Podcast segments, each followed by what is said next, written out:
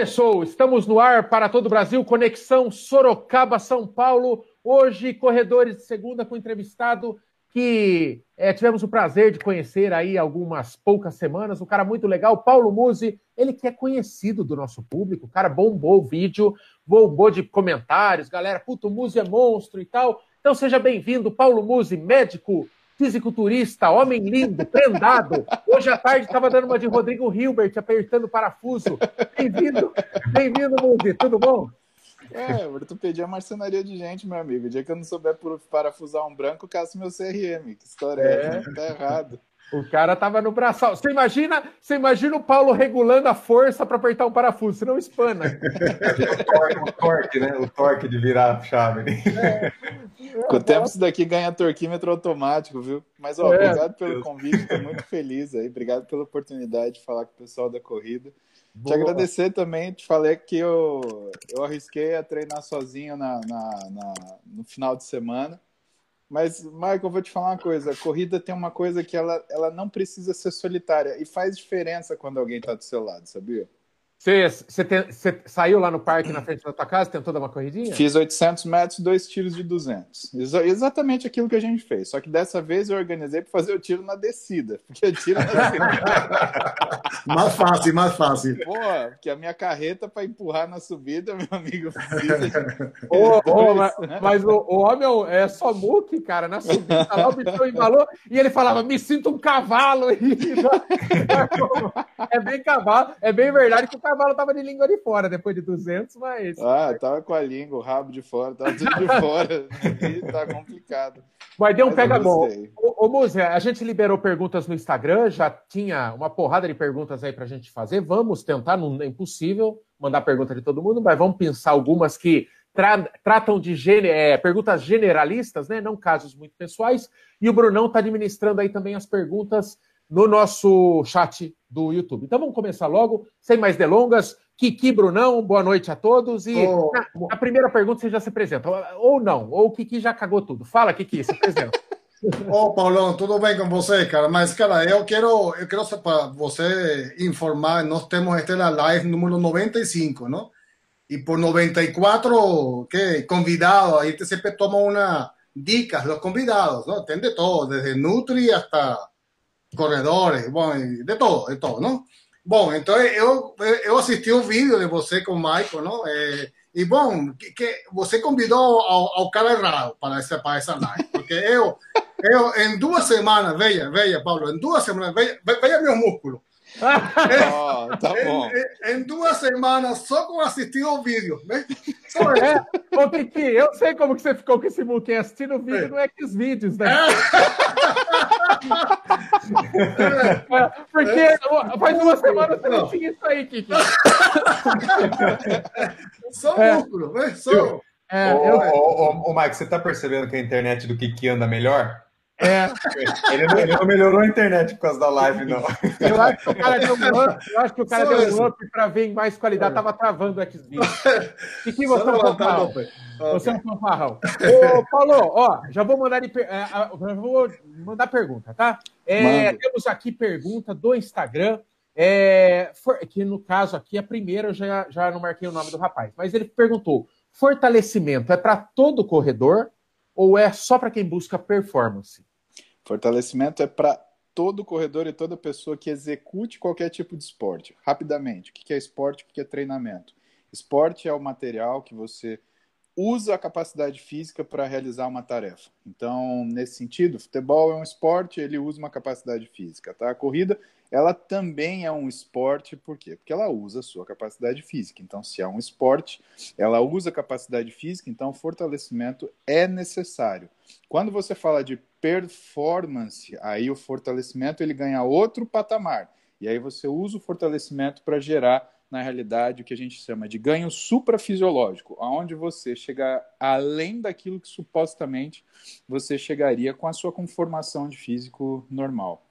O Paulo, e, e, na questão do fortalecimento para o corredor, que é o nosso público hum. majoritário aqui, é, eu já vi muita controvérsia entre profissionais da saúde mesmo, o quanto o fortalecimento ele é, seria só uma prevenção de lesões ou o quanto ele impactaria diretamente na performance. Melhoraria a tua capacidade de correr, de correr por mais tempo, de correr mais forte. Qual é a tua opinião sobre isso? É, fortalecimento, seja das mais variadas modalidades, seja o pilates ao, ao puxa-ferro na academia ou, qualquer, ou funcional.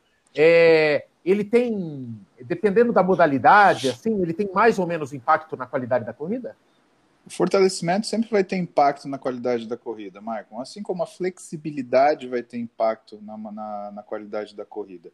Só que, assim, entenda que as duas opiniões, elas são verdadeiras. Se você pega um sujeito que corre uh, 2,5 km por semana, você pegar esse cara e fazer fortalecimento com ele, o que, que você vai conseguir ganhar?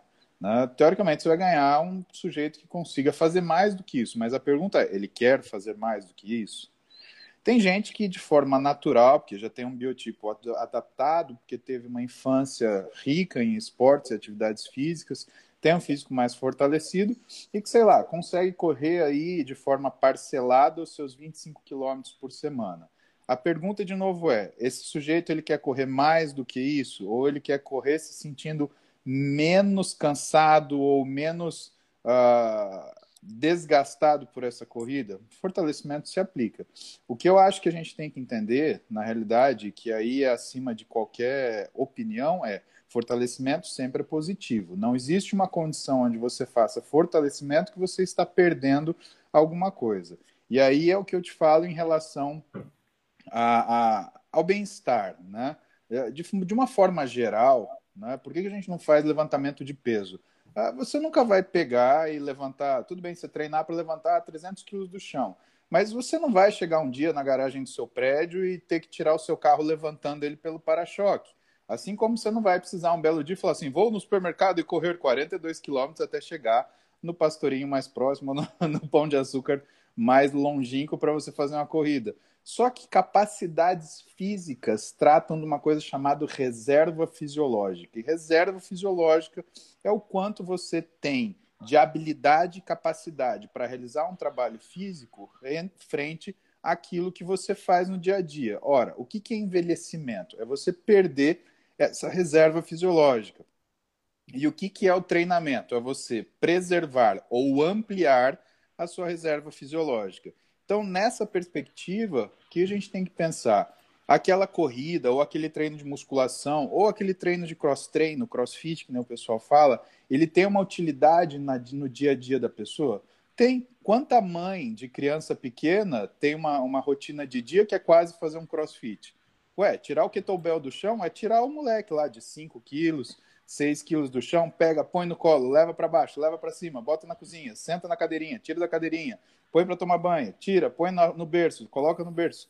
Cara, é, é, tudo é funcional, né? E tudo sempre você tem lucro para fazer. Então não tem nada que você faça fisicamente que seja um desperdício, a não ser que você esteja criando um módulo de esforço e isso esteja te consumindo. Aí são outros 500, mas assim, daquilo que eu vejo as pessoas se proporem a fazer com esporte, principalmente quando tem um profissional de educação física para orientar, é o que eu vejo é só ponto positivo.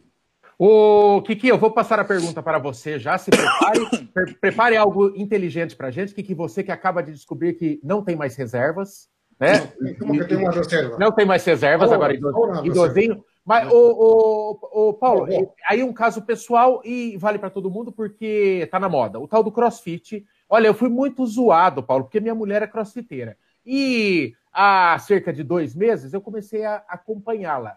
É, e eu estava em vias, às vésperas dessa prova importante aí que eu te falei, e os caras, pelo amor de Deus, o que, que você vai se meter com o negócio agora? O crossfit, ele é muito... É, é, ah, é, ele é mal visto por muita gente, né? Muita Sim. porrada e tal, e tal, e tal. É, e deu, eu dei tanto azar que eu tô sentindo uma dor de joelho, no joelho, depois que eu comecei no crossfit. Na verdade, eu vinha com baita volume de exercício, e eu acho que talvez o crossfit concentrar de vilão nessa, nessa equação, mas ele foi a, a, a, gota que transbordou, né? O copo. Mas é, como que eu sei se uma modalidade conversa bem com a, a corrida, né?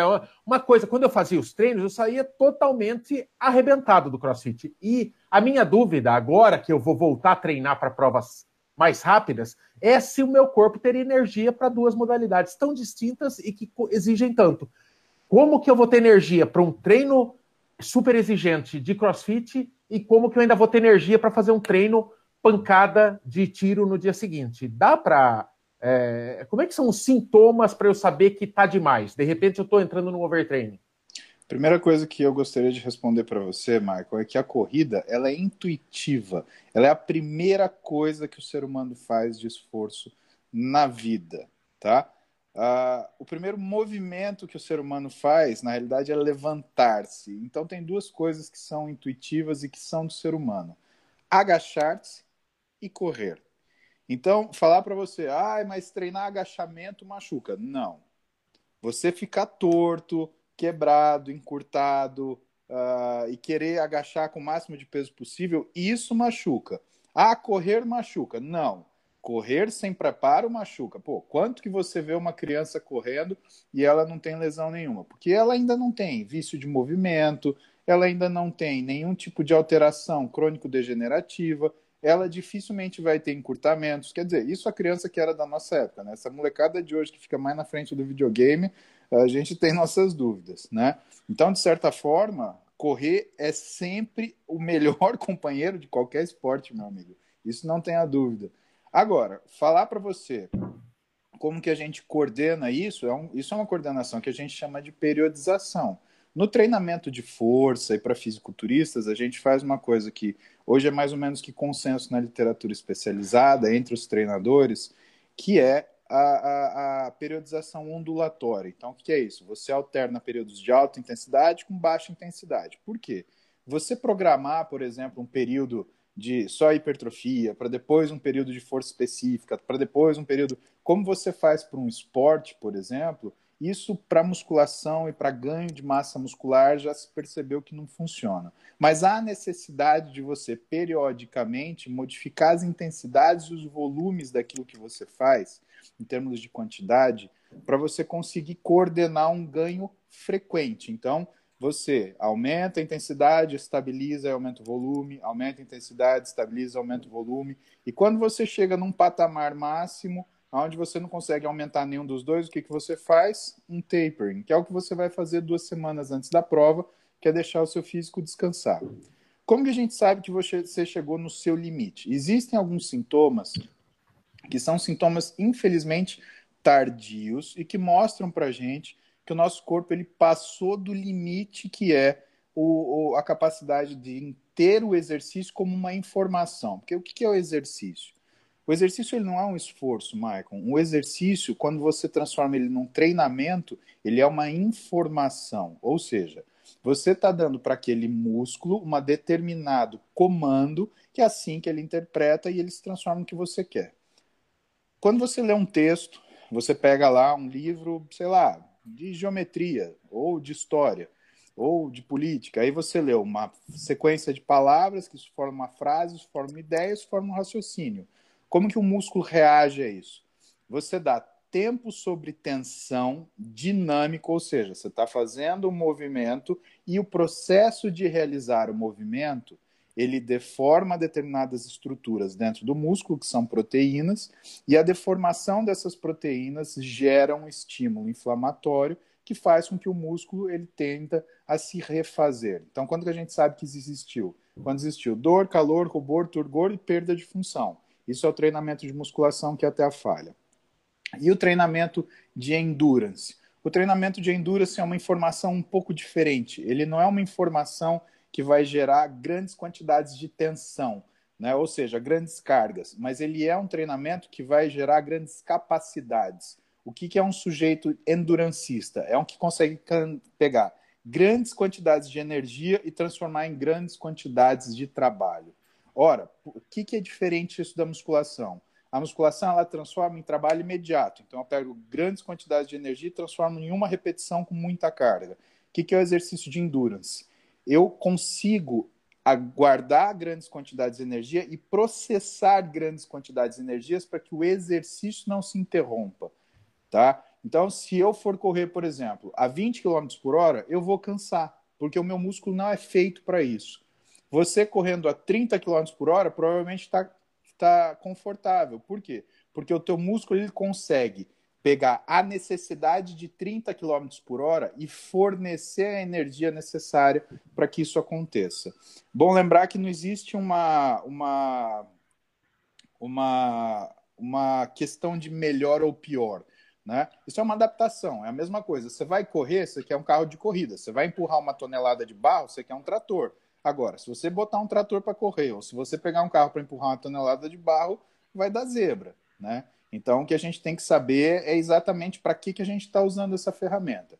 E, finalmente, quando que você sabe que a coisa não está indo bem? Quando você começa a ter sintomas de alteração na sua rotina normal, na capacidade de realizar outras tarefas. Então, alterações de sono são muito comuns.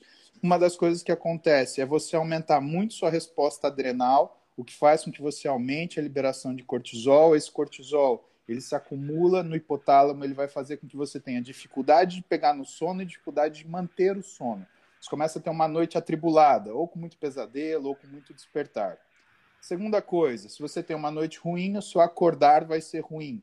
Então, durante o dia, você vai perceber que você já vai acordar cansado. Terceira coisa, eu vejo que todo corredor ele tem um, um smartwatch. Tá? Se você tem um smartwatch, uma das coisas que você pode olhar no seu, no seu programa de interface é a sua variabilidade cardíaca. Isso é saber quanto que é o mais baixo que o seu coração bateu, quanto que é o mais alto que o seu coração bateu. Quanto maior a variabilidade cardíaca, significa que você está mais estressado. Principalmente se a média dos batimentos ela aumentou. Então, se você tinha um batimento médio, uma frequência média vai de 50, 60, que é a média de um corredor no repouso, né? Se você começar a passar para 80, 90, opa, é hora de parar. Você está fazendo um overtraining ou, na realidade, um overreaching não funcional simpático, tá? Se você chegou no máximo daquilo que você conseguia fazer, o teu organismo ele está respondendo de forma simpática, ou seja, acelerando seu coração como forma de defesa disso daí. Terceira situação, variação de humor. Você se sente cansado, esse cansaço, ele te dá quase como se fosse uma deprimida no seu sistema nervoso central. Então, ele dificulta a sua resposta a, a, a estímulos. Então, você fica mais apático, você não quer interagir tanto, ou você não quer fazer tanta coisa. É um cansaço que não é que você está indisposto fisicamente para realizar uma tarefa, você está indisposto mentalmente para completar aquilo. E isso é muito importante frisar, por quê? Porque aí uma série de coisas decorrem disso. Qual é a principal delas? A alteração do apetite do paladar, Maicon. Por que altera? Porque o organismo ele começa a querer entregar para você formas rápidas de você se sentir bem. Isso é uma, variação que existe no nosso cérebro. Quem controla isso é o striatum dorsalis, é o núcleo acumbente, é a amígdala, né? fazendo com que o núcleo acumbente ele não perceba a sensação de recompensa. E aí, o que, que ele entrega para você? Ele entrega, na realidade, a necessidade de você recompensar-se. O que, que vai acontecer? Você vai buscar comida. Por que, que muda o paladar? Porque teu organismo ele entende que existe uma situação de estresse, que você está precisando de alguma coisa. E como que ele reconhece o cansaço, Maicon? Como falta de energia. E se falta energia, o que, que ele vai buscar? Uma energia de baixa densidade e lenta absorção ou uma energia de alta densidade e, e, velocidade rápida de absorção? Ele vai buscar uma coisa de alta densidade e rápida velocidade de absorção. O que, que você conhece que é assim? Açúcar e gordura. O que, que você tem vontade de comer quando você termina a prova? Um filé de frango com batata doce ou tomar um sorvete? É, é. simples assim. Nós somos regidos dessa forma. Então, começou a mudar o que é sua necessidade de recompensa, ter insatisfação, indisposição mental, antes até da indisposição física. Porque você tem um mindset forte, você vai treinar do jeito que tiver. Não, eu tenho que ir, eu vou, eu vou, eu vou, eu vou. Só que perceba, se isso está trazendo para você uma perda de qualidade de desempenho, né, que é a sua vida, não deixa de ser desempenho, significa que isso está mal dimensionado para você. Pode ser que esteja mal dimensionado naquele momento, e que um dia você tenha a capacidade de fazer isso, então não é o momento de seguir naquela intensidade ou naquele volume de treino, ou pode ser que esteja mal dimensionado que aquilo ninguém conseguiria fazer, né? A única coisa que a gente tem que perceber é, não é para nós, né? Aí a coisa vai muito bem. Se você conseguir entender o seu limite, saber que aquilo não está te fazendo bem, melhor coisa. Muito bom. Ô, Kiki, eu descobri pelo menos por que, que Desde 9 de junho eu tô me dando recompensa toda hora, viu? É, é, é McDonald's. Eu tô, eu tô me dando muita recompensa. Vou encerrar a recompensa aqui. Quem manda pergunta? Não, mas é, é, recompensa, é cerveja também. Você também é, abusa um pouco, não? Mas tudo bem. Você já, já é um abusador já é por si. Mas veja, tá, tá gostando, não? Tá bom, Kiki, tá fortão, pô. Tá bom, tá bom. Tá, tá bom, tá, tá, tá, forte. Bom, bom, vamos na pergunta agora. O, o amigo, o, o, o treinar. Cadê, cadê o Kiki? Travou. Normal, viu, Paulo? Ele, ele é. Ele, já, ele logo volta. Brunão, manda uma do, do chat aí. Uma legal que eu vou olha, fazer. olha que engraçado a, a, cara que o Kiki parou na miniatura. Não sei se Não, você. Então... Ele tá com a boca de chupar ovo. Tem que é... uma figurinha isso aqui. Já vai virar uma figurinha isso aqui. Ah, ô, Brunão, antes da sua pergunta, só lembrando que isso aqui vira um podcast, viu? Esse vai Sim. ser um papo muito legal para ouvir depois em podcast. Amanhã o podcast está disponível. É, manda lá, Brunão. Já. É, bom, queria, antes de fazer a pergunta, fazer um comentário aqui da, da dica que você deu pro, pro Michael lá no vídeo. Eu achei muito legal de você ter aumentado a intensidade do, do peso ali, né?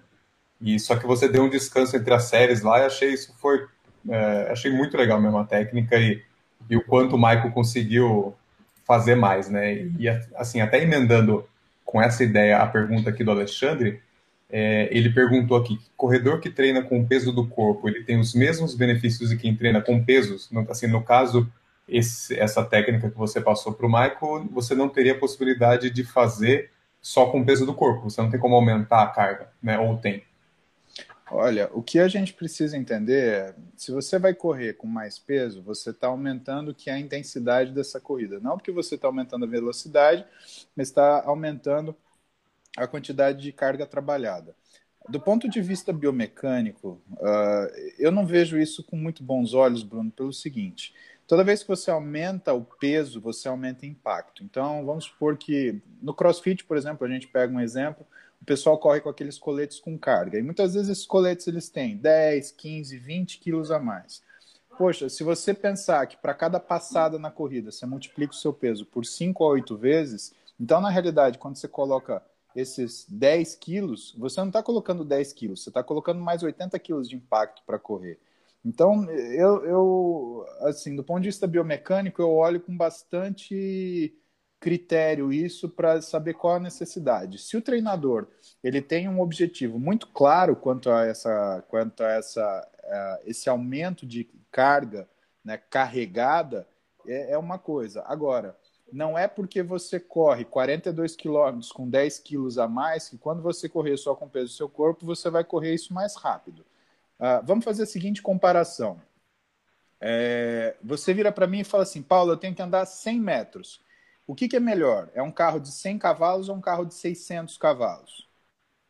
O que eu vou responder para você, Bruno, é o que você gostar mais, porque ambos, um carro de 100 cavalos e um de 600 cavalos, vão andar 100 metros do mesmo jeito. E aí o que eu vou te perguntar é o seguinte: você está pronto para gastar o que um carro de 600 cavalos gasta para percorrer a mesma coisa? Porque um carro de 600 cavalos ele vai gastar gasolina proporcional a 600 cavalos, mesmo que ele ande os mesmos 100 metros que um carro de 100 cavalos vai andar. Uhum. Então, se você tiver algum tipo de desproporção entre o que será feito e a razão pela qual essa opção ela foi tomada, muitas vezes você está fazendo isso e você, primeiro, não está chegando no objetivo que você quer, às vezes você está indo para uma outra direção, e segundo, além de você estar tá se arriscando a, a, a, se machucar, né, porque aí você está aumentando muito o impacto daquilo que você está fazendo, a questão de uh, você ter uma estratégia correta para aquilo, ela é muito mais eficiente daquilo que você, do que simplesmente fazer um esforço que é um esforço desmedido, né? Lembra que eu acredito que há uns 10 anos havia um político que ele corria de final de semana. Ele não fazia exercício nenhum na semana e ele corria aos finais de semana. Pois bem, Uh, o treinamento, a gente fala que ele é uma sequência de sustentação, de, de esforço e que isso tem uma frequência que tem que ser respeitada. Né? E, por exemplo, o sujeito que vai correr de final de semana pode ser que ele tolere correr. Isso é uma coisa. Agora, pode ser que isso não seja o ideal para a saúde dele. E por que eu estou citando esse caso? Porque esse sujeito em especial, ele teve um infarto, foi fulminante, porque ele era jovem, jovem não tem um coração com circulação colateral suficiente, normalmente os desfechos são sombrios, né? E dessa forma, se você não sabe muito bem o que você está fazendo, você não está treinando, você está fazendo esforço. Você está carregando a compra do mercado para casa, você está empurrando o carro para ele pegar no tranco. Isso não é exercício, não é treinamento, isso é esforço. Né? O Muzi, é, é, é, o perigo do. O Muzi, é o perigo do futebol de final de semana, né? Por isso que alguém cai duro jogando bola, né? Então, tem um campeonato famoso aqui em São Paulo, na BC, que é o Aramaçã, e que tem eh, centenas de pessoas. E todo ano tem uma pessoa que, infelizmente, sofre um, um evento cardiovascular, né? E justamente é por conta disso. Claro que é um acidente, isso é imprevisível, mas uh, Pô, Maicon, se você vai botar o seu carro na pista, você não pelo menos vai lá e aperta as rodas dele para saber se ele vai conseguir andar. Faz uma revisão, né? Faz uma revisãozinha, né, meu? Eu acho que isso daí é fundamental. É justo. O Kiki, você que tá com a rodinha solta, vamos tentar perguntar. ah, Kiki, tá mudo. Ô, oh, Jesus, que. Olha, Paulo Musi, Faz um treinamento com esse venezuelano que ele me mata, viu? Peraí. Peraí, Kiki. Ah, Kiki, não sei o que está acontecendo, Kiki. Tá tudo normal para cá. Sai e volta, venezuelano. Sai e volta. O. o... Não, não manda ele sair e voltar para Venezuela depois que ele não volta, não. Meu. É, não, não volta. Ah, não, não tá, não tá te ouvindo, Kiki. O Paulo, a Vanessa Vasques pergunta se existem. E aí é o assunto é amplo. Eu vou pedir até para você falar um pouquinho mais que é a questão de suplementação. Ela fala se tem suplementos que são sabidamente é, contraindicados para mulheres, né? Mas aí eu queria, numa geral, quem precisa de suplemento, Paulo? O cara que corre sério, a menina que corre sério, ele quer melhorar, ele treina efetivamente a corrida.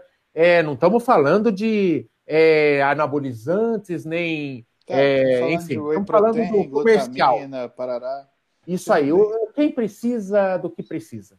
Vanessa, então entenda uma coisa: não existe contraindicação de suplemento, tá bom?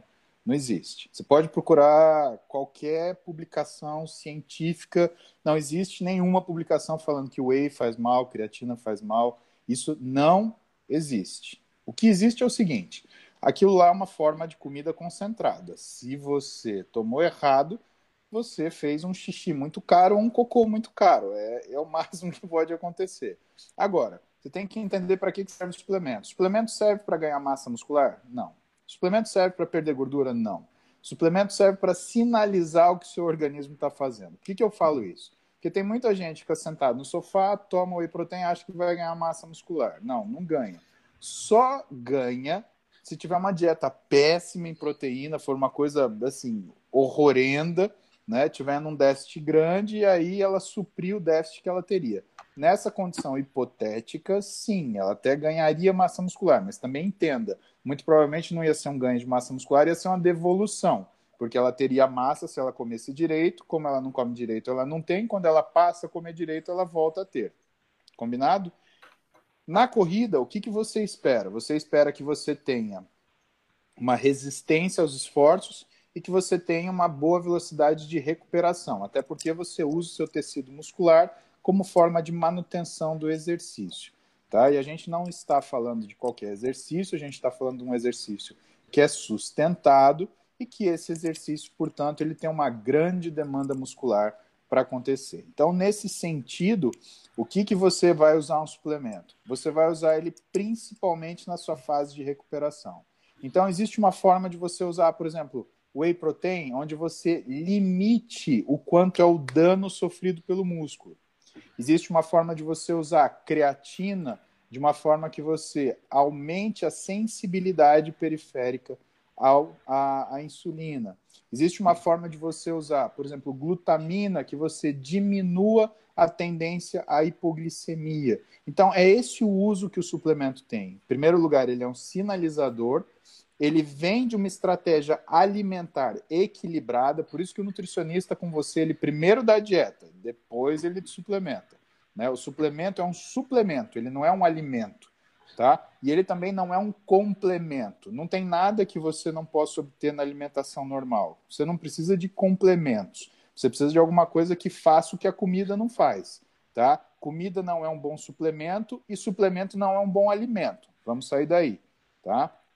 Então tudo depende de como a estratégia que você precisa. Até porque o que a gente tem que saber? O tempo que você treina. Se você faz um longão, por exemplo, de final de semana, e você corre quatro horas seguidas, pô, não é qualquer coisa que você vai usar, né? Vamos supor que você treine para ultramaratona, ou se você treine triatlon, por exemplo, que você de manhã nade, à tarde ande de bicicleta, à noite você vai correr, ou na ordem que você desejar. Né? Normalmente, numa rotina assim, principalmente para mulher, nós optamos por suplementar, porque a, o nível de recuperação muscular que a mulher tem frente ao homem é muito menor. Então, a fragilidade bioquímica dela, a fragilidade biológica dela acaba sendo maior e por isso demanda um cuidado maior também. Combinado? Muito bom, muito bom. Acho que agora. Agora, vai, que Boa, oh, aleluya, aleluya. Oh, oh, doctor, eh, es muy común la, las doencias, ¿no? Gripe, por, etcétera, por, después de las corridas o después de muchos ejercicios, ¿no? Las bajas inmunidades, ¿no? Sí. Eh, ¿Por qué ven eso? ¿Cuál es el motivo? Y esa pregunta está acompañada con las soluciones, ¿no? Hay personas que toman este, glutamina con, con própolis y chá y folia, no sé, folia de, qué sé yo, ¿no? Kiki, essa pergunta é super ampla. Eu vou falar algumas coisas para você que acontece do ponto de vista fisiológico depois de você fazer qualquer esforço sustentado. Em primeiro lugar, que ah, existe uma comunicação muscular que é feita através de interleucinas, que são substâncias sinalizadoras no nosso organismo. Essas substâncias sinalizadoras, elas têm uma característica inflamatória. Então, o exercício modula o nosso sistema imunológico, tá? Principalmente a musculação, isso é mais visível do que a corrida, por exemplo. Por quê? Porque na musculação, o que, que você vê? O músculo inchar, o músculo ficar vermelho, o músculo ficar quente e o músculo perder a força do músculo. O sujeito ele treina até, bah, travei, tá? Então, o que, que é isso? Isso são cinco sinais inflamatórios: dor, rubor, calor, turgor e perda de função. Quem faz isso? Interleucina 6, depois interleucina 1, interleucina 10. E se você fizer demais, entra uma outra interleucina, que é o TNF-alfa, que entra arrebentando tudo para você parar de treinar de vez. E logo depois do exercício, né, o que existe uma janela de mais ou menos duas horas onde o seu sistema imunológico está em baixa. Por quê? Você usou toda a sua capacidade de interleucina, ou boa parte dela, para sinalizar o que é o exercício. Porque o exercício em si não é o que faz bem, Kiki. O exercício ele é um estresse físico. Ele faz bem desde que seja dimensionado para a pessoa dentro das capacidades de, dela realizar o exercício e ter condição de recuperar ele. Né? Ah, é bom você comprar um carro importado? É muito bom, se você tiver dinheiro para pagar. Se você não tiver dinheiro para pagar, você vai preso né, por estelionato. Exercício é assim, é muito bom fazer exercício, é muito bom fazer um exercício que você tem a capacidade de se recuperar. Se você não tiver capacidade de recuperar, você vai ficar no lixo, todo arrebentado. Ora, o que, que acontece no exercício aeróbico? E aí eu vou abusar um pouquinho de você, porque eu vou precisar que você abstraia algumas coisas que são mais complicadas. O exercício aeróbico ele demanda um fluxo contínuo de energia para o músculo.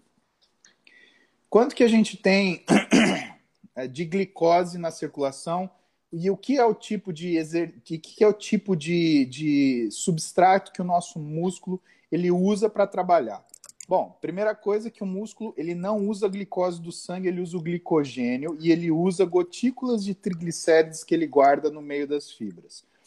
Esse é o principal meio motor ou fonte de energia que o músculo tem, tá? Logo depois que isso se esgota, o teu corpo ele começa a trabalhar para levantar quantidades de energia para fazer com que você tenha capacidade de aumentar a sua ou continuar no seu exercício. Agora vamos fazer uma conta rápida.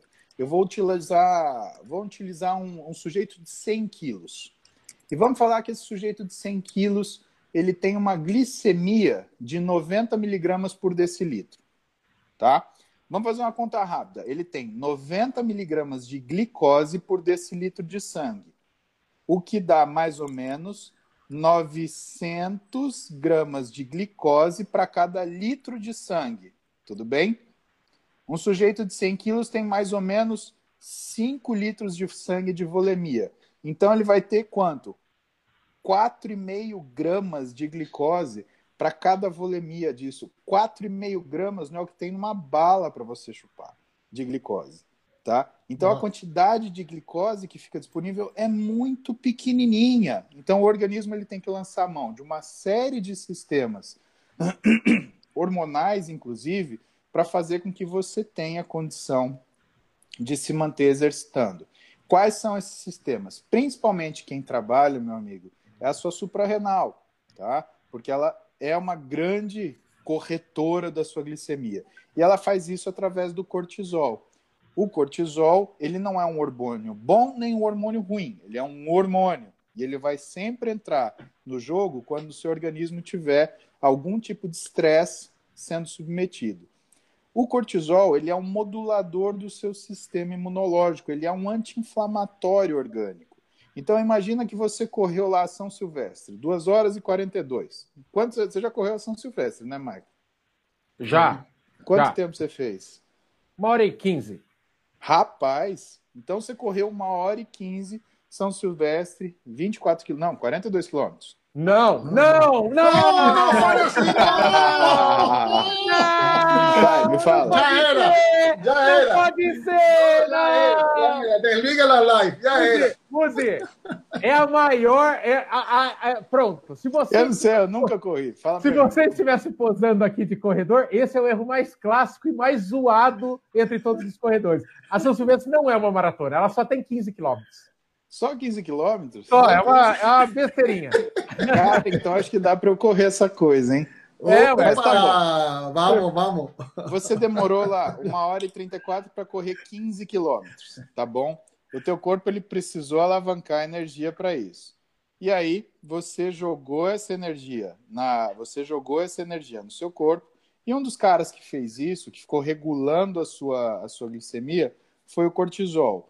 Você entra numa situação de anti-inflamação que vai perdurar ainda durante algumas horas. A musculação, como ela é um exercício intermitente, ou seja, você faz e para, faz e para, faz e para, ela consegue, você consegue ter um, um estímulo de estresse às vezes menor do que uma corrida dessa, como a São Silvestre, por mais que ela não seja uma maratona. Só que o fato de você estar se esforçando nesse período e esse esforço ser contínuo, ele vai fazer com que você tenha algum tipo de comprometimento.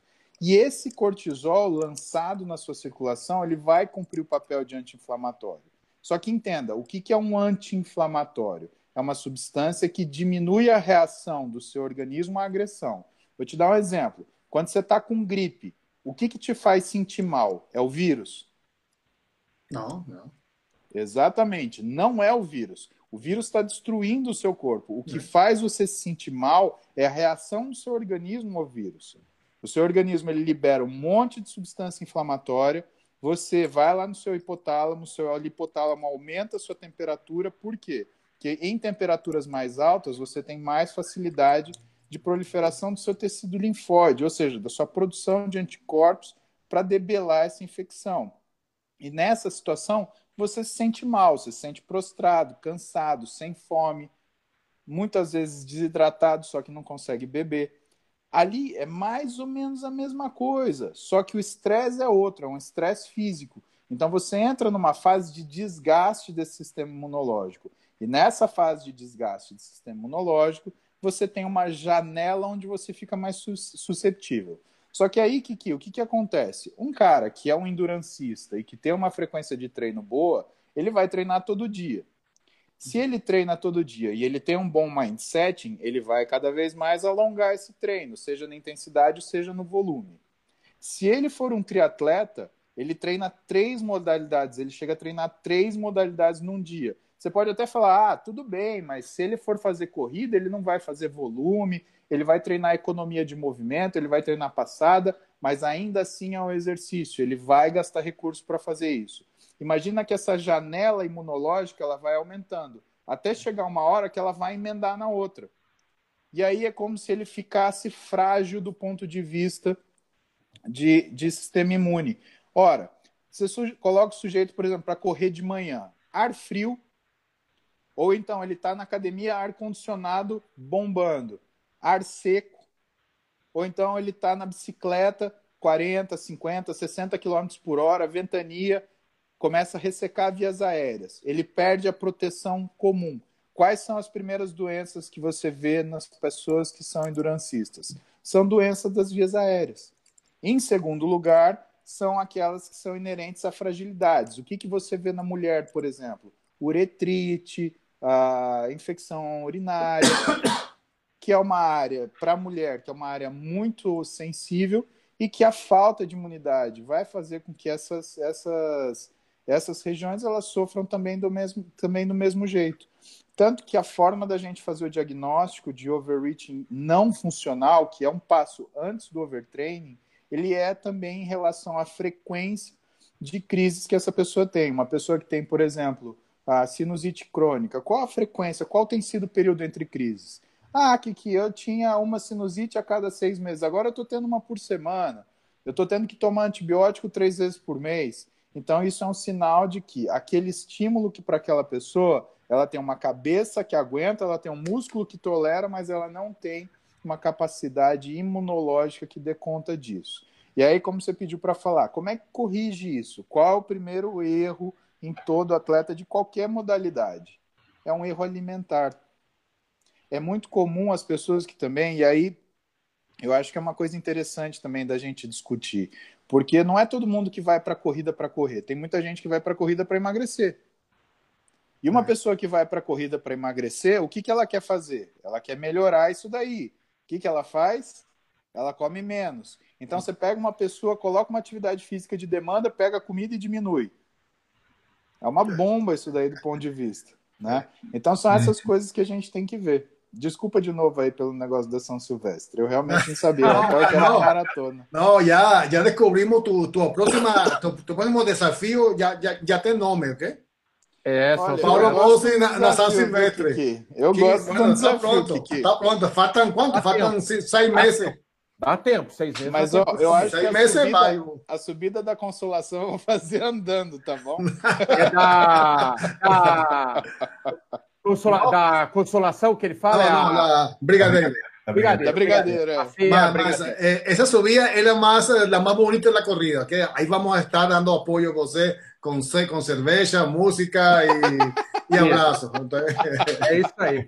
Ô, Musi, é, duas perguntas que estão ligadas à alimentação, acho que dá para englobar aqui. É, um pergunta se dá para. Não é tão alimentação, mas é, se dá para ser grande e ser corredor, dá para ser maromba e ser corredor, e a outra se dá para ser vegano e ser corredor. A primeira, se dá para ser grande e ser corredor. Se você for grande, você será um corredor grande. Vou te dar um exemplo: o Tubarão é, é um profissional da área e que é corredor e que é um cara grande. Ele tem um físico grande. Se olhar para ele, você não parece que você está olhando para um corredor, mas é um cara grande. Agora, se você for um sujeito muito longilíneo e você está pensando em ganhar massa muscular enquanto é corredor, aí é um trabalho mais difícil. E é um trabalho mais difícil porque você está colocando um esporte de endurance de alta demanda muscular junto com um esporte que demanda recuperação muscular, que é a musculação. Pode ser que você até ganhe um pouco mais de tronco, né? mas não esqueça que o músculo ele funciona como se fosse uma glândula do seu sistema endócrino normal tá? Ela sinaliza a distância outros músculos. Então, se você tiver um músculo degradando, ele vai sinalizar a degradação de outros. A outra pergunta: existe corredor vegano? Sim, sem problema nenhum. Agora, uh, o que a gente tem que saber sobre vegetarianismo e veganismo, guardadas as devidas diferenças, então, rapidamente, o vegetariano ele é o sujeito que não come carne, mas algumas vezes ele pode comer, ele pode comer ovo, ele pode comer derivados do leite, ele pode consumir leite, né? Então o vegetarianismo ele aceita uma gama maior de pessoas. Ou você tem o vegano, o vegano já é uma outra condição, é uma questão ideológica de alimentação, onde ele não consome nada de produto animal, seja para o alimento, para o vestuário ou para entretenimento. tá? Então, o veganismo ele não é uma modalidade dietética, o vegetarianismo não é uma técnica dietética, eles são ah, opções da pessoa, tá? Dentro disso, mesmo você sendo vegano, o que, que a gente consegue fazer? Uh, ou o que a gente sabe do ponto de vista da literatura? Que a dieta vegetariana ou vegana é tão boa quanto a dieta onívora, tá? A dieta onívora ela teve um papel no passado onde ela permitiu que o nosso cérebro aumentasse na caixa craniana. E isso é estudado principalmente nos países que eram ricos em pesca, porque houve uma modificação muito grande em relação ao consumo de um nutriente chamado DHA, que é um dos componentes do ômega 3, tá? E isso evolutivo não adianta brigar comigo, tá? Outra coisa, você compara, por exemplo, uh, tem algumas teses que falam que o fato do, do, do alimento, da carne, entrar, por exemplo, no cardápio de gorilas foi o que permitiu você ter uma linhagem de hominídeos. Por quê? Porque um gorila ele ficava acordado uh, 16 horas por dia, dessas 16 horas, 14 horas ele ficava comendo, para ele conseguir atingir tudo que ele precisava comer de nutriente para conseguir se desenvolver. E que dentro disso, a, a, o consumo de carne fez com que o, o, o primata ele pudesse ter condição para desenvolver para um hominídeo, aumentando o volume do cérebro e com novas sinapses por conta do que era a energia extra que ele estava consumindo, tá? Isso é evolução, isso eu acho que é importante você saber da história. Nada contra vegetarianismo, nada contra veganismo. A única coisa é que não são técnicas dietéticas. E se você decidir optar por esse caminho, você precisa de um nutricionista. Precisa. Não é que você, ah, pode. Não, você precisa de um nutricionista, senão você vai ficar diabético, você vai ficar sarcopênico, você vai ter fragilidade óssea, você vai ter déficit cognitivo e mental, vai ter, tá? O que é muito, o que a gente está vendo aparecer hoje, isso é muito sério, são pais vegetarianos e veganos que pegam a criança e botam a criança em vegetariano e veganismo e a criança fica com déficit de, de intelecto. Gente, isso é sério, isso é muito sério. Então, isso é ignorância. Você vai precisar, vá no nutricionista. Se é assunto é comer, é para ir no nutricionista. Não tem conversa. Você não vai saber isso lendo a revista, você não vai saber isso lendo o YouTube. Por mais que a gente se esforce dar informação para vocês, vocês precisam de alguém que assista vocês, tá?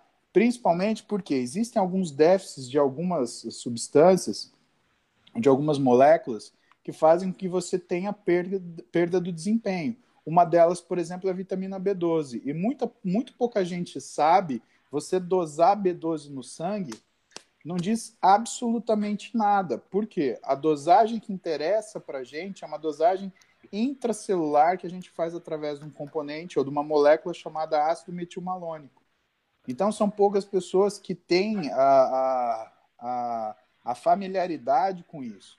Tá? Vá no nutricionista, faça avaliação da sua alimentação, sua avaliação física, trate disso de forma séria. Você não vai conseguir fazer isso dieta de, de revista. A menos que você seja daqueles vegetarianos que falam, não, eu não como carne, nada, mas chega em casa e estoura um pacote de brigadeiro, né? Aí tem a santa paciência, né? Vamos ter juízo, né, galera? Oh, eu sou super natural. Ah, brigadeiro, leite condensado. é, Sunday do McDonald's. Aí fica pilhado, né? Pera lá, né? Vamos ter coerência também, né? Brunão. Paulo, deixa eu, deixa eu emendar uma pergunta aqui no mesmo tópico. É, o pessoal perguntou aqui sobre treinar em jejum. Tem muita gente que faz aeróbico em jejum, é uma, uma técnica uhum. conhecida aí, principalmente em corredores ou pessoas que querem emagrecer aí, né? Qual que é a sua opinião sobre isso? Você concorda, não concorda? Bruno, aí o que a gente tem que separar, o que, que é o exercício em jejum do que, que é treinar em jejum, do que, que é o aeróbico em jejum. São três coisas diferentes, aí vamos começar pela última, tá? A pessoa que mais estudou aeróbico em jejum foi uma pesquisadora, uma mulher chamada Karen Proen. Ela tem trabalhos geniais, a metodologia impecável para falar disso. E o que, que ela falou? Que se você treinar exercícios aeróbicos abaixo de 60% do seu consumo máximo de oxigênio, você tende a queimar mais gordura, oxidar mais gordura no seu dia depois do refeeding. Então, o que, que ela falou? Ela falou que se você treinar um exercício aeróbico de baixíssima intensidade, de jejum, durante duas horas, duas horas, depois que você começar a comer, você vai aumentar a sua capacidade de oxidação de gordura. O que, que é isso? O que, que é isso é baseado? Uma questão muito simples da bioquímica. Toda vez que você agride a mitocôndria, ela responde fazendo ou biogênese, ou dividindo-se, ou aumentando a produção de enzima, ou as duas coisas. Então, quando você faz um exercício de muito baixa intensidade, tá? Baixa mesmo. Então, se a gente está falando, por exemplo, de 60% do seu, do seu consumo máximo de oxigênio ou 60% do seu VO2 máximo, você não vai passar de 100 batimentos por minuto. Você vai, você está caminhando na rua para fazer seu cachorrinho fazer xixi e cocô. É essa a intensidade do exercício praticamente tá bom? Por que, que é essa intensidade? Quando você passa de 60% do seu consumo máximo de oxigênio, o que costuma acontecer é você ter uma resposta hormonal para fazer o reequilíbrio da sua glicemia. E aí o que, que acontece? O seu organismo produz glicose endógena, que fica estocada no, no, no fígado, no músculo, ou então ele aumenta a liberação de, de, de porque ele começa a fazer ele começa a fazer fluxo da gordura visceral para o fígado e o fígado ele libera essa energia em forma de VLDL que impacta muitas vezes na dosagem de triglicérides. Aí deixa de ser um aeróbio em jejum. Por quê? Teu corpo está alavancando glicose para fazer sua mitocôndria trabalhar. A estratégia do aeróbio em jejum para ser aeróbio em jejum é dar um exercício no qual a sua mitocôndria não tenha capacidade de trabalhar para ela se multiplicar. É a mesma coisa que você falar para eu fazer musculação com o braço amarrado. Aí o que, que eu vou fazer? Eu vou tentar crescer mais dois braços. Né? Mas eu sou um ser humano, um organismo completo e complexo, e eu não vou conseguir fazer isso. Mas se você amarrar a mão da mitocôndria e mandar ela trabalhar, o que, que ela vai fazer? Ela vai se dividir. Isso só acontece na carência de glicose. Agora, treinar em jejum é outra conversa. Então, ah, eu gosto de treinar em jejum.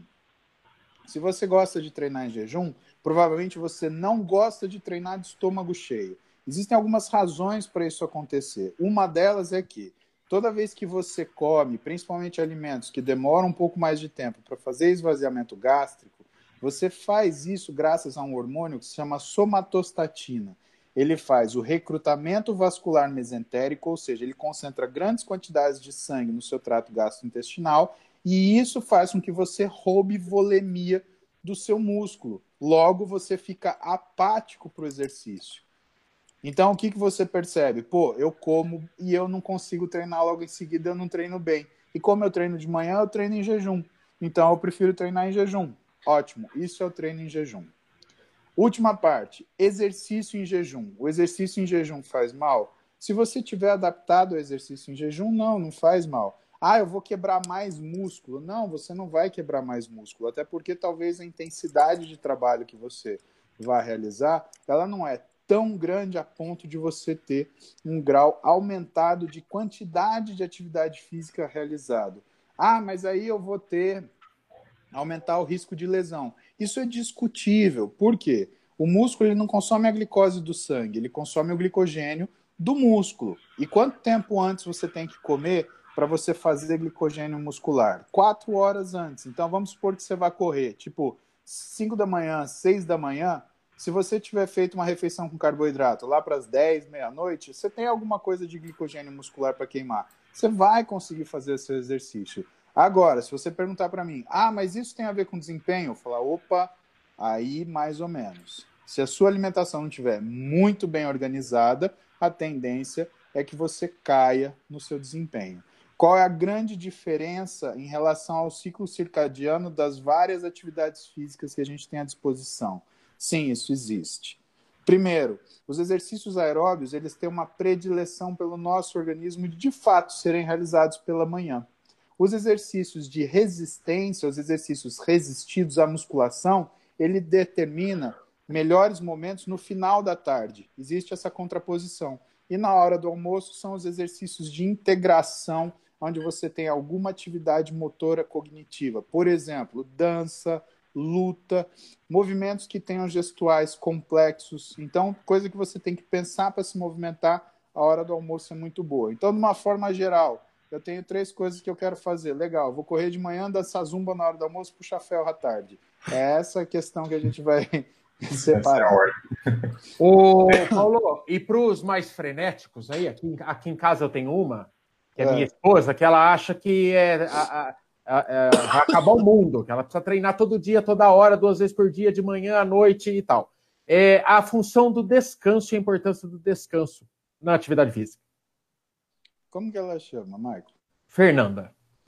Fernanda, vou falar agora para você. Esquece esse live, essa história aqui para você, tá bom? Ah, pensa o seguinte: você pega o tio Maico e você faz ele comprar uma casa na praia para você. Só que você chega lá e você não gosta da casa. E você mostra para o tio Michael que você quer uma casa de 400 metros quadrados de área construída, com piscina, coisa mais linda do mundo. E lá tem tipo um quarto cozinha com banheiro ainda para fora. Bom, todo mundo razoavelmente, pelo menos nós quatro estamos sentados aqui, o que, que a gente vai fazer? A gente vai fazer uma reforma. Então o tio Marco vai lá, vai quebrar a sala, vai construir uma sala maior. Aí ele vai lá no quarto, ele vai quebrar o quarto, construir um quarto maior. Vai lá no outro quarto para botar as crianças, vai quebrar, vai construir um quarto maior e assim sucessivamente. Agora, entenda o seu físico como compartimentos. E entenda que o músculo, Fernando, ele não é construído como se fosse um prédio. Então, eu construí o primeiro andar, vou construir o segundo, vou construir o terceiro, vou construir o quarto. Entenda que o músculo, ele constrói-se sendo destruído e que isso depende de uma grande reforma. Ou seja, toda vez que você termina de reformar o seu músculo, de treinar ele, você tem o afluxo de células que são inflamatórias, que são macrófagos tipo 1, que eles vão fazer o quê? Pega aquele músculo que está bonitinho, lisinho, assim. Terminou de treinar, ele está todo assim, gruvinhado. É. E aquilo não tem jeito de resolver. Então, o seu organismo vai lá com macrófagos tipo 1, destrói aquele negócio e deixa tudo lisinho de novo. Só que não está construído. Então, a gente precisa de tempo para construir. E nesse tempo para construir, é que mora o descanso. Então, toda vez que você termina o seu treino de crossfit, você precisa dar um tempo para você terminar essa destruição e precisa dar um tempo para começar essa construção. Se você dá tempo de menos, Fernanda, você não faz aquilo que é o princípio do treinamento esportivo, que é o ajuste. O ajuste é a resposta ao treino, fazendo com que seu músculo ele ganhe mais capacidade ou mais tamanho, tanto de força quanto de endurance ou tamanho no caso de hipertrofia. Então, treinar é muito legal. Treinar diverte a nossa cabeça, ele funciona como terapia, ele faz a gente produzir grandes quantidades de endorfina. Só que se você usar o treino simplesmente para satisfazer a sua vontade de treinar, talvez chegue um momento onde essa satisfação ela não exista mais. Por quê? Você vai estar com o organismo tão debilitado pelo excesso de treinamento e talvez com o organismo, do ponto de vista endocrinológico, tão massacrado do ponto de vista de excesso de estímulo que, inclusive, treinar vai se tornar um desprazer. Tudo na vida, Fernando, é como sal. Pouco é ruim, mas põe demais para você ver a caca que vira. E sal ainda, exatamente, você não tem como tirar. Você já salgou a sopa do tio Mike e tentou resolver? Ah, eu pus batata, Paulo. Não funcionou. Pus macarrão. Não funcionou. Uma vez você põe sal, a coisa estraga de uma forma terrível. Então, olha para o seu físico, você faz um tipo de exercício misto, que ele traz uma modificação física que é visual. E aí eu vou dar uma dica para você, só para você. O que, que você vai fazer? Você vai pegar um espelho na sua casa, você vai determinar um ponto de distância no espelho e um momento no dia, tá? Que vai ser ou de manhã ou de noite, mas vai ser sempre aquele mesmo momento. E aí você vai pegar a mesma câmera você vai tirar foto do seu corpo, de frente, de lado e de costas. Mas atenção, no mesmo espelho, no mesmo horário do dia, com a mesma distância e de preferência com as mesmas condições de luminosidade. E você vai olhar o seu corpo e comparar. A cada 10 dias você vai fazer isso, tá? Por que, que você vai fazer isso? Porque quando você se olha no espelho, você não olha a imagem de um físico, você olha para você. Então, se você está num dia mais para baixo, você não vai gostar do que você vê. Assim como se você estiver num dia muito estimulada, você vai adorar, você vai se achar o máximo. Quando a gente parte para olhar o nosso físico de uma forma objetiva, você tem que tirar a afeição do lado, você tem que tirar o afeto, tirar o gosto, não gosto. Não tem espaço para gosto, não gosto. Pelo menos não quando você quer resultado. Você tem que se gostar no geral e tem que sempre se gostar, mas você tem que saber quem você é. Porque o exercício, Fernando, ele não traz para você o que gosta ou o que você não gosta. Ele te traz identidade. E se você não souber quem é você, dificilmente você vai conseguir melhorar aquilo que você tem. Então, quando você for olhar você a cada 10 dias, perceba os nuances nas mudanças do seu físico. Como você é mulher, mulher a gente recomenda olhar a coisa mais importante, que é silhueta. Para de olhar balança, para de medir, olha a silhueta. Um contorno do seu corpo tem que conversar com o contorno do seu outro corpo, tá? Mulher, às vezes tem uma ideia fixa, ah, eu preciso aumentar a coxa. Tudo bem, só que se ela aumentar muito a coxa, ela perde volume de glúteo. Ou então, se ela aumenta muito a coxa, só que ela não aumenta a panturrilha, ela fica parecendo o frango da sadia. O homem, do mesmo jeito, ah, eu preciso ficar grandão, preciso treinar peito e bíceps. Ótimo, dali quatro meses ele tá parecendo o Bob Esponja calça quadrada. Aquela coisa terrível que tem aquelas duas perninhas aqui assim. Você conhece esses caboclos lá no crossfit? É os caras que gostam de levantamento, mas não gostam de fazer agachamento. Então, não deixe o seu corpo estigmatizar por uma opinião que você tem, que é uma opinião pictórica daquilo que tem que ser seu corpo. Aprenda a se olhar, aprenda a se comparar. E quando você olhar no espelho, não se reprima e não se meça. Goste de você. Exercício não tem a ver com o que você gosta ou não gosta, tem a ver com quem é você. E se você gostar de você, o processo inteiro vai ser muito mais saudável, tanto para o seu corpo quanto para a sua cabeça. Escuta o tio. E, e, olha! E, olha, Michael, tá pronto, Michael. Ora, a casa na praia, queremos ver casa na praia. Ah, eu, eu, ó, de tudo isso, ela tá ouvindo em tempo real aqui na sala, eu não sei no que vai dar. Pode ser que melhore a quantidade de sal da comida aqui em casa, que é, é, é uma expectativa grande. Pode ser que ela passe a dar mais repouso pro corpo e vire uma Graciane, aí eu estou na roça. É, ou eu não sei, eu não sei o que vai dar, mas eu espero que só coisas boas. Meninos e meninas, voou, já são 22 horas, nossa já? live tem tem uma Nossa, hora para ficar, voou. ficar, voou, voou, para ficar justinho. O Paulo, é, tenho certeza, vai virar freguês nosso aqui, daquela galera que o... volta. Ô, Michael, e o pessoal aqui no, no chat já criou uma hashtag Paulo Musa e São Silvestre 2019, hein? Ah! Ai, Paulão aqui, ó. Olha só, tem pouco Michael, meses, dá, dá pra treinar, hein? Você caiu na maior armadilha do mundo running. Que não, e, e, e, o Kiki vai para a Olimpíada agora. Deixa um, um, é, vai, vai. Não, então vai. vamos. Eu, Michael, Kiki, o Bruno, a gente vai na, na, na São Silvestre. Só que opa, começou, opa. começou do ferro, eu vou dando, eu vou de tiro em tiro. Pum! Alcança, fica para trás. Alcança. Ai, tá bom. Sem tiro ali. É o jeito. Tem pronto aqui, tem pronto. Muito Paulo, bom. Quem quiser, quem quiser te acompanhar o teu dia a dia, você tem, você tá no Instagram, você tem canal no YouTube, passa aí o quem quiser acompanhar o Paulo Musi e ainda não acompanha. Bom, pessoal, eu tô lá no Instagram, Paulo Musi, não tem segredo, é o meu nome. Musi é, é M-U-Z-Y.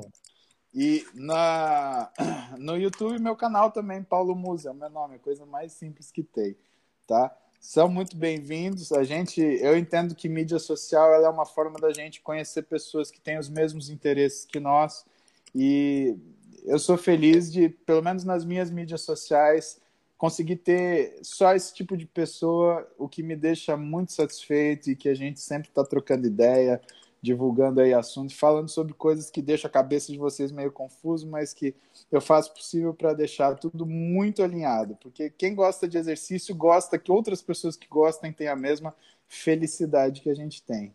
É verdade. Paulão, muito obrigado. É, gente, amanhã tem vídeo, 19 horas tem vídeo inédito e Kiki tá ostentando os músculos fake dele. E fica assim então. Muito obrigado. Hashtag Paulo Musi na São Silvestre 2019. É nóis. Valeu. É nóis. Tchau, tchau, tchau, tchau, menino. Tchau, tchau, Paulo. Obrigado pela visita.